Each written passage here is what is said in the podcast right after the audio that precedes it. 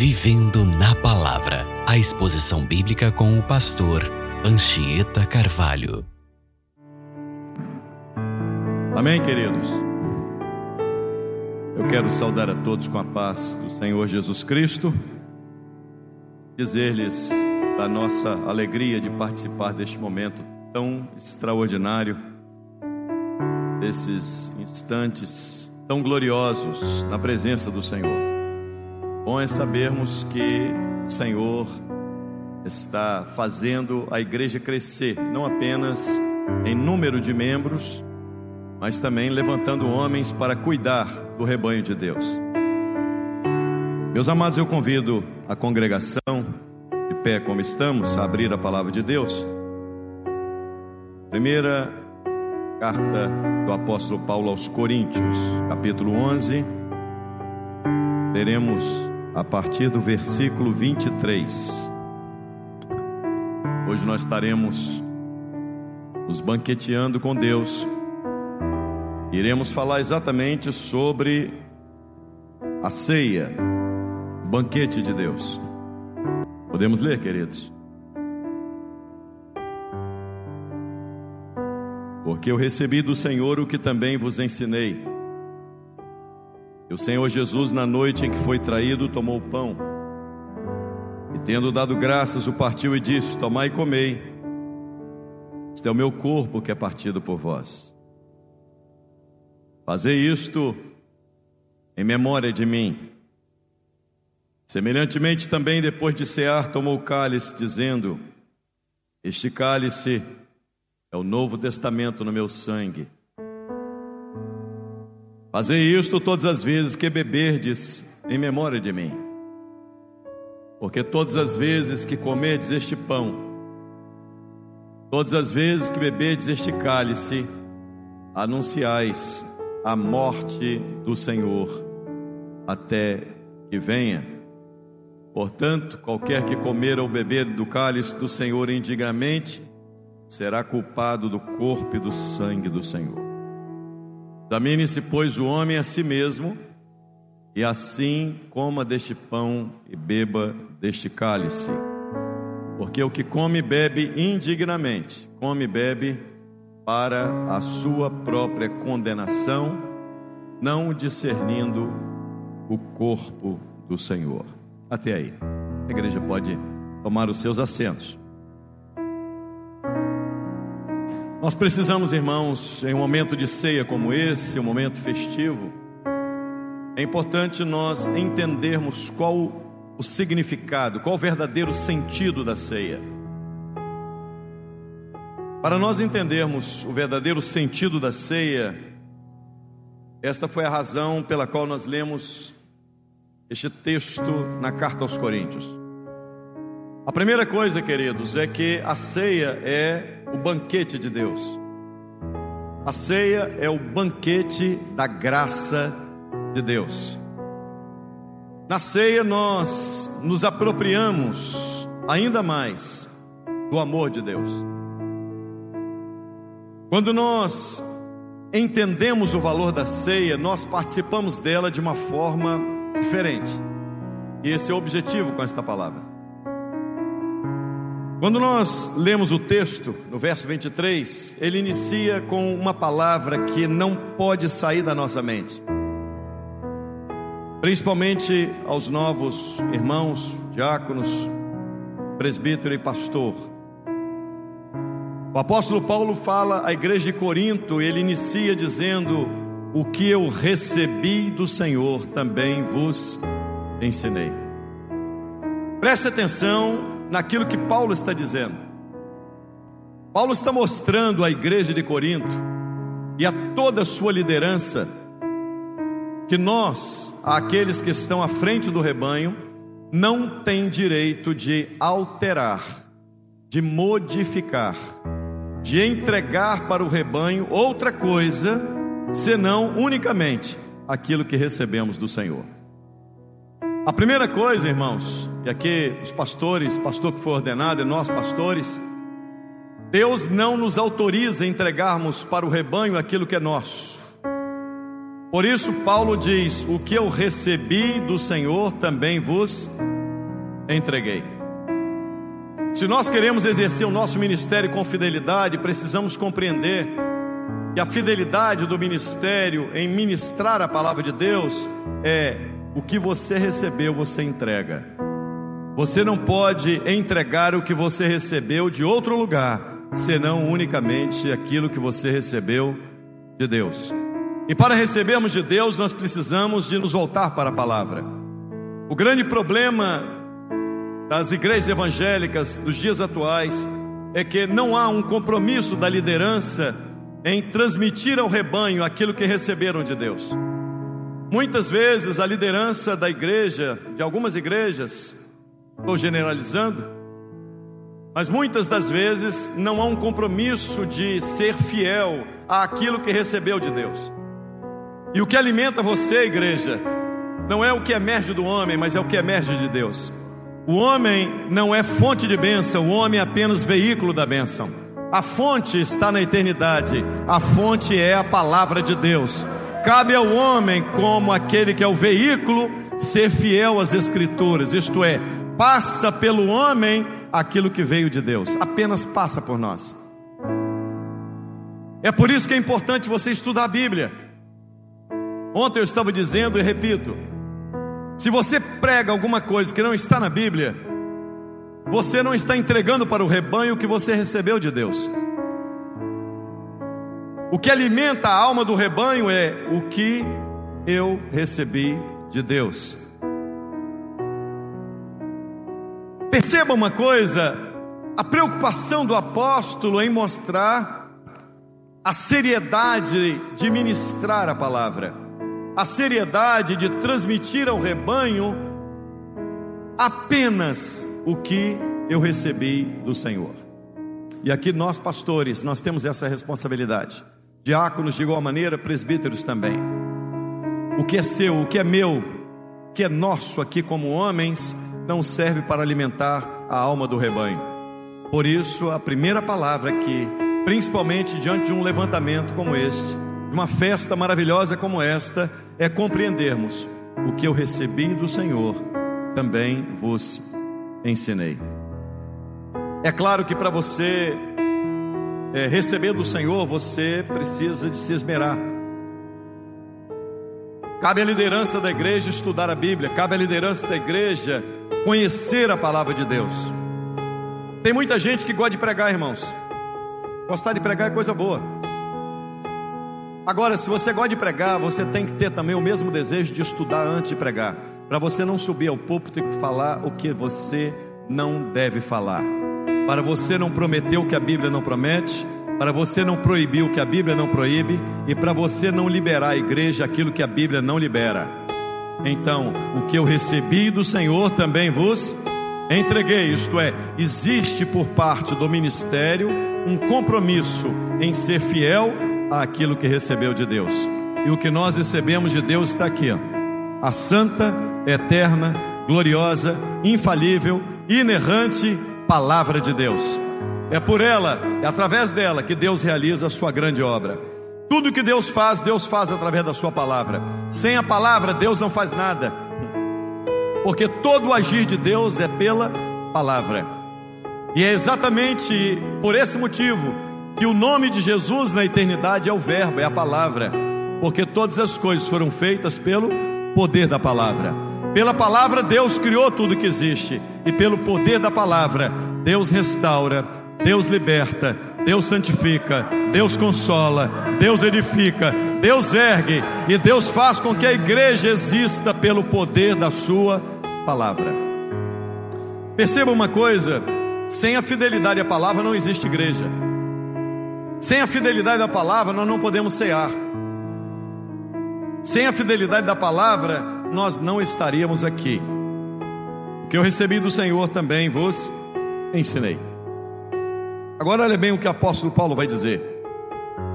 Ele começa agora a contar a história de como a ceia foi instituída. Paulo vai contar a história como se deu o início da ceia, isto é, como iniciou? Ele começa dizendo: Na noite em que Jesus foi traído. Perceba uma coisa. Naquela noite em que, a noite da ceia, diz a Bíblia que havia uma disputa entre alguns discípulos para saber quem era o maior. Não bastasse uma disputa entre eles, havia aquele que haveria de traí-lo, que estava ali, Judas Iscariotes. Aquela noite era uma noite da traição, irmão. E é exatamente na noite da traição que Jesus institui a grande festa da igreja. Eu fico maravilhado, irmãos, porque nada pode obstacular o projeto de Deus. Nada, absolutamente nada. Aquilo que Deus tem para fazer aqui, nesse lugar, Ele faz independente de qualquer um de nós. Cabe a nós ter o privilégio de realizarmos a sua obra, mas o que ele vai fazer não depende de mim, não depende de nenhum dos irmãos, depende unicamente dele. Quem faz todas as coisas é ele, e ele o faz para o poder e para a glória do seu nome. Na noite em que Jesus foi traído, ele então toma o pão e ele deu graças pelo pão. E ele partiu o pão e disse: Tomai e comei, isto é o meu corpo que é partido por vós. E aí ele vai dizer algo extraordinário, presta atenção. No verso 24 diz assim: Após ele partir o pão, ele entrega o pão aos discípulos, partido. O pão partido ele entrega. E então ele diz: Fazei isto em memória de mim. Então a ceia Guarda isso. A ceia é um memorial. o que é um memorial, pastor? A ceia é um momento para você trazer uma lembrança à sua mente. Mas o que eu vou trazer à minha mente no momento que eu estou ceando? O pão partido. A carta aos Hebreus diz assim: ele abriu para nós um novo e vivo caminho, porque ele foi partido, ele foi ferido na cruz do Calvário. Jesus então, ele parte o pão e diz: Fazei isto em memória de mim. Vocês não podem fazer isto em memória de qualquer outra coisa. Este momento é um momento para vocês se lembrarem. Eu morri por vocês. A ceia não é apenas um momento para você se lembrar de Cristo. A ceia é um momento específico para você voltar todo o seu ser, a sua mente, o seu coração para a cruz, para o Calvário, para o momento em que o Filho de Deus foi partido. A ceia, portanto, irmãos, é este memorial Verso 25 diz: semelhantemente também depois de cear, Jesus tomou o cálice. E a palavra de Deus diz assim: Este cálice, ele vai explicar o que é o cálice. Este cálice é uma nova aliança, é um compromisso novo. Eu estou agora estabelecendo entre eu, disse Jesus, e vocês. O cálice é o cálice de uma nova aliança. Diz então a Bíblia: Este é o Novo Testamento, o novo pacto, a nova aliança. No meu sangue, fazei isto todas as vezes que beberdes em memória de mim. Para por alguns instantes, irmãos. Se nós devemos cear trazendo à memória o pão partido e o simbolismo do cálice, que simboliza o sangue dele derramado na cruz, esse momento, antes de nós cearmos, nós precisamos de agora voltar os olhos para dois mil anos atrás. E o verso 26 diz assim: Porque todas as vezes, presta atenção, que comerdes este pão, e todas as vezes que beberdes este cálice, vocês vão estar fazendo uma proclamação.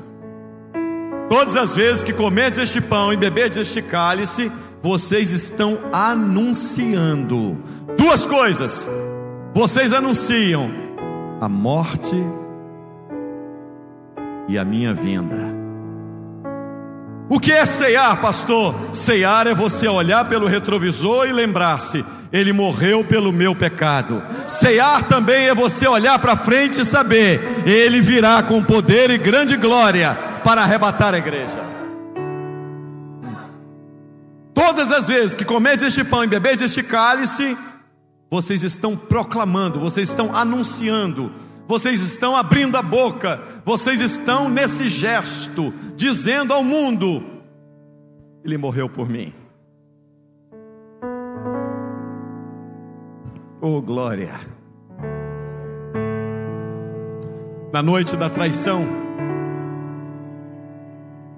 Jesus acabou de cear, cantaram um hino e subiram o Monte das Oliveiras. Ali eles estiveram orando. De repente, Jesus acorda os seus discípulos, desperta os discípulos e diz: O filho do homem é de ser entregue, precisamos descer o monte. Quando eles chegam no horto, Judas vinha com alguns que eram emissários do sumo sacerdote, alguns escribas e tribuno romano, e então eles vieram com armas para prender Jesus. Naquele instante, Judas Iscariotes estava presente também com aquele grupo. E a pergunta que eles fizeram foi a seguinte: Quem dentre vós é Jesus de Nazaré? A Bíblia diz que ele colocou os discípulos para trás, se colocou à frente e disse: Sou eu. Vós buscais a mim Deixa os meus discípulos. Vocês estão buscando a mim.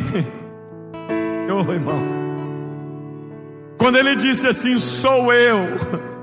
Aqueles que estavam para prendê-lo caíram todos na terra. Todas as vezes que ele diz: Sou eu, tem gente caindo no chão. Eu sou o Deus, eu sou eu sou a vida, eu sou a ressurreição, eu sou o vosso perdão, eu sou a vossa alegria, eu sou o vosso consolo, eu sou a vossa força, eu sou aquele que irei à cruz do Calvário para resgatar a minha igreja, é o Deus eu sou e nada para diante da sua voz. Ele simplesmente disse: Sou eu, e todo mundo foi ao chão. Que poder! A Bíblia então diz que Pedro toma a palavra, toma a espada, e no intuito de decepar a cabeça do, de Malco, que era o servo do sumo sacerdote, Malco certamente tirou a cabeça sobre a orelha. Olha, irmãos, primeira cirurgia plástica. Olha aqui. Jesus pega a orelha, coloca no lugar e diz: Pedro, se eu quisesse, eu daria ordem, Pedro não ia pedir, eu daria ordem aos anjos, e doze legiões de anjos seriam enviados aqui. Jesus estava dizendo assim: se eu quisesse, eu daria ordem, uma legião de anjos para cuidar de cada um de nós. Os onze mais ele. Ele disse: mas não beberia eu o cálice que o Pai preparou para mim? Ora, irmãos, percebam isso. Então Jesus não estava sendo preso simplesmente porque o sinédrio judaico conspirou contra ele, não foi por isso que ele foi levado. Ele não foi levado porque Judas Iscariotes era um traidor ele não morreu porque Pilatos foi covarde e, diante da pressão, julgou e o condenou de forma covarde e injusta. Ele está dizendo: Eu beberei o cálice que o Pai preparou para mim.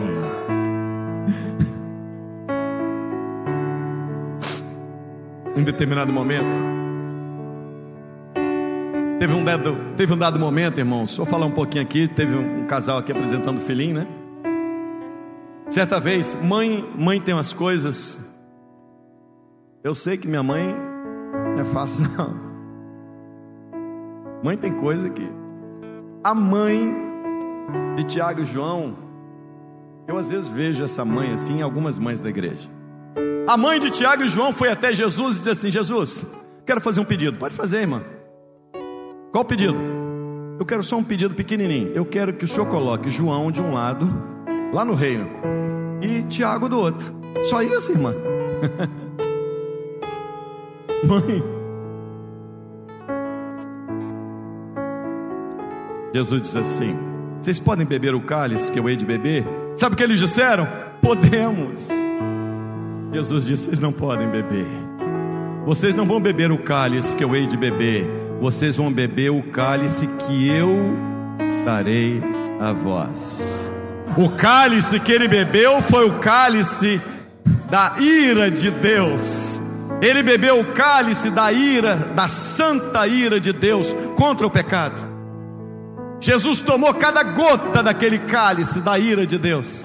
Ele aceitou. Ele não foi à cruz, irmão, sendo levado, sendo conduzido pelaquela multidão. Não, não foi a multidão que o levou, foi ele que levou a multidão para o maior de todos os espetáculos, onde o Filho de Deus seria crucificado. Foi ele que levou todo mundo para o banquete da salvação. Ele diz: Quando eu for levantado no madeiro, a todos atrairei a mim. Então nele não foi levado, foi ele que levou todo mundo. Jesus não morreu, irmãos, porque conspiraram contra ele. Não. Jesus não morreu por conta dos judeus ou por conta dos romanos, também não. Ele morreu pelo seu pecado. O que levou Jesus à cruz foi: o meu pecado o matou, o seu pecado o matou. Foi por isso que ele foi à cruz. Ele não foi como ovelha escoiciando, não. Ele foi para cravar a cédula da minha condenação. Ele morreu em morte vicária. Morte vicária quer dizer morte substitutiva. Isaías capítulo 53, verso 4 diz assim: Ele tomou sobre si as nossas enfermidades, eram nossas, Ele tomou. Ele levou sobre si as nossas dores, e nós o reputávamos por aflito, ferido de Deus e oprimido. O verso 5 diz: Mas ele foi ferido pelas nossas transgressões. Olha o que é morte substitutiva. Quem merecia ser ferido era você. Quem merecia a cruz era eu. Mas ele foi ferido pelas nossas transgressões. Ele foi moído pelas nossas iniquidades. O castigo que nos traz a paz estava sobre ele. O castigo era nosso, mas ele assume o castigo. Ele bebe o cálice da ira, da santa ira de Deus contra o pecado. Ele toma cada gota daquele cálice. Ele vai à cruz, irmão. E quando você ceia, você está trazendo a sua memória. Ele morreu por mim, o meu pecado matou, mas ele venceu a morte, ele ressuscitou, ele matou a morte, e ele virá com poder e com grande glória para arrebatar a sua igreja e para levá-la para sempre. A ceia é uma ordenança de Deus. A ceia é uma das ordenanças de Jesus Cristo. Ele diz: Fazei isto, é imperativo. Fazei isto, em memória de mim. É ordem, é ordenança. Portanto, qualquer que comer este pão ou beber o cálice do Senhor será culpado.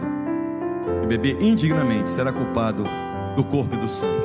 Mas você vai imaginar assim, pastor, quem é digno aqui? Tem alguém digno? Pergunta, irmãos: tem alguém digno aqui? Mas olha o que, a Bíblia está dizendo no verso 27: qualquer que comer este pão ou beber o cálice indignamente. Mas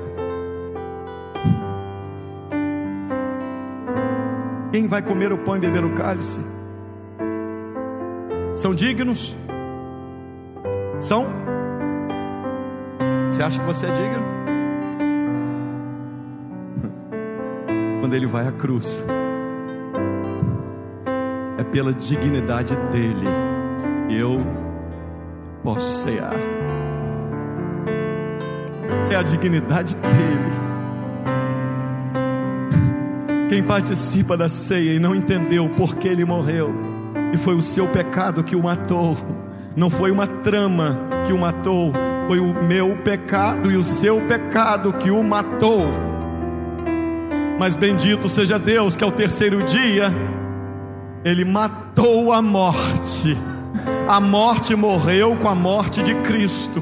Ele mata a morte, ele ressuscita, ele arranca a chave da morte e a chave do inferno e ele ressuscita. Eu quero encerrar, irmãos, lembrando a vocês, capítulo 5 do livro do Apocalipse. O apóstolo João estava vendo coisas gloriosas na eternidade e de repente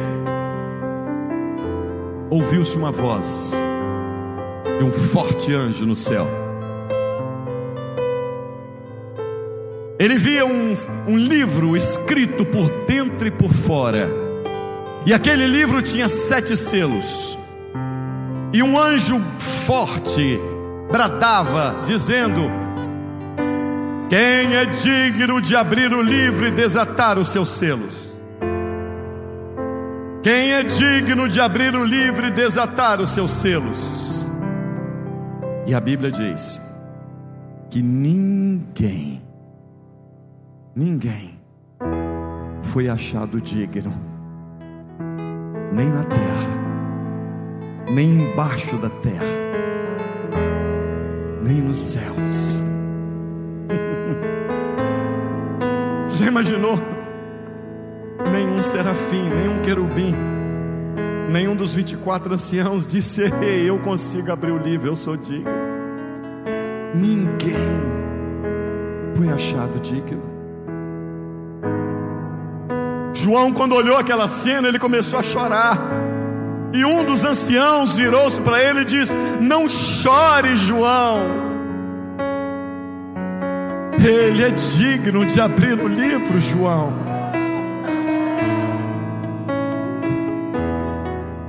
Eis o, eis o leão da tribo de Judá. Ele é digno de abrir o livro e de desatar os seus sete selos. Quando João olhou para ver, o anúncio dos, de um dos anciãos foi: O leão da tribo de Judá é digno de abrir o livro. Quando João olha para o trono, ele não vê um leão, ele vê um cordeiro, como havendo sido morto, mas estava vivo. Ele morreu como um cordeiro, mas ele ressuscitou como leão. Aleluia! E então o cordeiro sai do trono, pega o livro e abre o livro. E então houve uma festa no céu, e a Bíblia diz: e milhões e milhões, e milhares de milhares de anjos e de todos os seres celestiais se juntaram para dizer: Digno é o Cordeiro que morreu e com seu sangue comprou homens de todas as raças, de todas as tribos, línguas e nações. Ele é digno de abrir o livro e de desatar os seus selos. E começou aquela festa no céu, irmãos. O que é cear? Cear é entender a dignidade dele. O meu pecado matou, mas o seu sangue derramado na cruz me comprou, e a palavra dele regenerou a minha vida. Agora viva que a vida que vivo na carne, eu vivo na esperança do filho de Deus. A vida agora só tem sentido com ele. Ceiar, portanto, é olhar pelo retrovisor e lembrar-se da morte vicária de Cristo. E também olhar para frente e saber, Ele voltará. João capítulo 14 diz assim: Não se turbe o vosso coração. Deixe seu coração ficar turbado, não, irmão. Está amargurado, está triste. Não se turbe o vosso coração. Crede em Deus, disse Jesus. Crede também em mim. Na casa do meu pai há muitas moradas. Se não fosse assim, eu vou-lhe teria dito: Vou preparar-vos lugar. E se eu for preparar lugar, olha a promessa: eu voltarei outra vez para vos levar para mim mesmo, porque eu quero, é desejo dele, eu quero que aonde eu estiver, estejais vós também nós cearemos aqui nesta manhã, irmãos, lembrando, Ele morreu por mim, Ele morreu pelo meu pecado, mas Ele ressuscitou para minha justificação. Agora, nenhuma condenação há para aqueles que estão em Cristo, somos novas criaturas em Cristo. Ceiamos no banquete da graça de Deus e comemoramos, Ele virá com poder e com grande glória para arrebatar a igreja e para levá-la para sempre estar com Ele. Deus te abençoe.